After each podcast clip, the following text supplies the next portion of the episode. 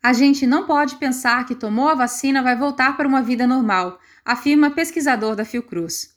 Pessoas assintomáticas, mesmo depois de vacinados, continuam transmitindo o vírus. Cuiabá, 24 de abril de 2021. No Brasil, a variante P1, identificada no estado do Amazonas, circula desde dezembro de 2020 e o seu diferencial está na potencial de transmissibilidade, que chega a ser 2,4% maior que as demais. Assim, as pessoas se tornam mais suscetíveis à contaminação ou reinfecção. No momento, é a variante mais frequente em todo o território nacional, seguida por B1128 e P2. Ambas variantes, P1 e P2, são derivações da variante B1128. Nessa sexta-feira, 23 do 4, foi publicada a atualização dos casos da Covid-19 no Brasil. O Boletim Observatório Fiocruz Covid-19 mostra os números de óbitos em decorrência da doença. Os mais jovens, de 20 a 29 anos, foi o de maior aumento no número, 1.081,82%. E nas idades de 40 a 49 anos, 1.173,75%.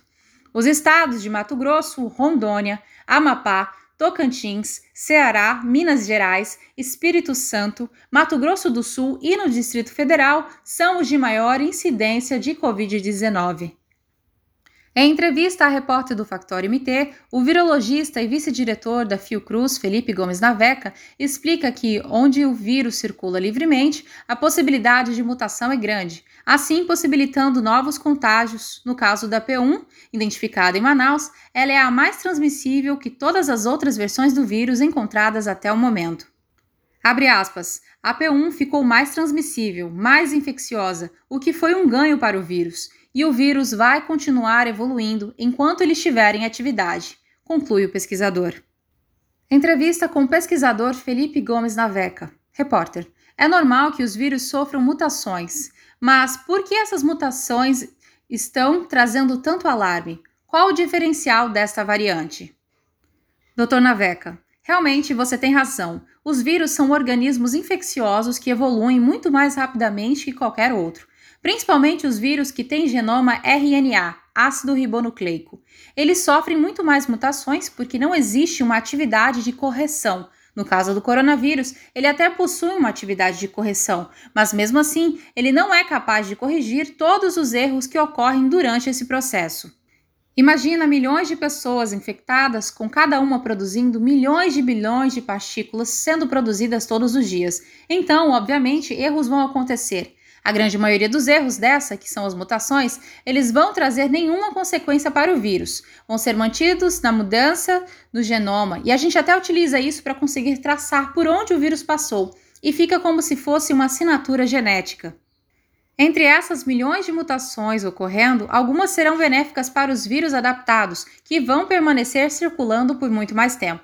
O que acontece com a P1? Ela evolui de uma linhagem chamada B1128 Chama mais atenção porque a P1 acumulou muitas mutações em relação ao original de Wuhan, mas especificamente mutações na região que nós, especialistas, chamamos de proteína spike. Tal proteína faz ligação com as nossas células, tornando o vírus ainda mais infeccioso ou mais transmissível.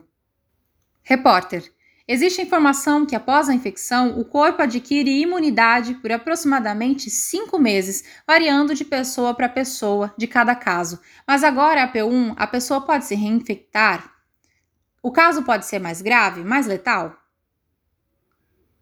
Doutor Naveca, não só com a P1, mas primeiro caso de reinfecção no Brasil foi com a P2, uma outra variante. Hoje nós temos aqui no Amazonas três casos de infecção confirmados. Todas as três evoluíram de forma satisfatória, evoluíram com doença leve. O problema é que a gente não sabe se isso vai ser algo que vai acontecer para todos os casos. Então, mesmo que seja a pessoa, tem que pensar o seguinte: uma pessoa infectada, mesmo com a doença leve, ela é uma transmissora do vírus. Então, é preciso continuar a se cuidar, porque mesmo que tenha doença leve, ela vai continuar espalhando o vírus para as outras pessoas. É bom lembrar que não ter os sintomas não quer dizer que não tem a doença, o que a gente chama de portador assintomático. Repórter, mesmo os vacinados? Doutor Naveca, mesmo os vacinados. Tanto os estudos da fase 3 da Coronavac quanto da vacina de Oxford existiam níveis para a proteção para qualquer sintoma. Dos sintomas moderados e graves, as duas vacinas tiveram proteção de 100%, para sintomas graves, mas tiveram entre 70% e 55% de proteção para qualquer sintomas muito leves. Então, esse já é certamente tiveram ganho, porque estamos diminuindo o peso no sistema de saúde, tirando os pacientes graves, só que o vírus continua circulando. É preciso manter os cuidados com os demais, usar máscara, lavagem das mãos periodicamente, até que a gente tenha a diminuição drástica da circulação do vírus na população. Repórter: As vacinas atuais são eficazes para as novas variantes? E no caso de algum momento, em virtude das mutações, qual a rapidez para uma nova vacina? Dr. Naveca: Primeiro, as vacinas atuais são eficazes, e mesmo que tenha alguma queda em níveis de anticorpos neutralizantes, a gente tem que lembrar que muitas vacinas também induzem o que chamamos de resposta celular. Então, não é só uma mensuração dos anticorpos, mas mesmo nos piores cenários, as vacinas são recomendadas pela Organização Mundial da Saúde. Se acontecer a ineficácia, Todos os fabricantes estão atentos a isso, é importante dizer. Inclusive, por exemplo, a Moderna já registrou uma nova pesquisa de avaliação de eficácia e já está com uma nova formulação para uma nova variante. Agora, e obviamente, não é algo assim de um dia para o outro, mas também vai ser menos tempo que foi a primeira vacina.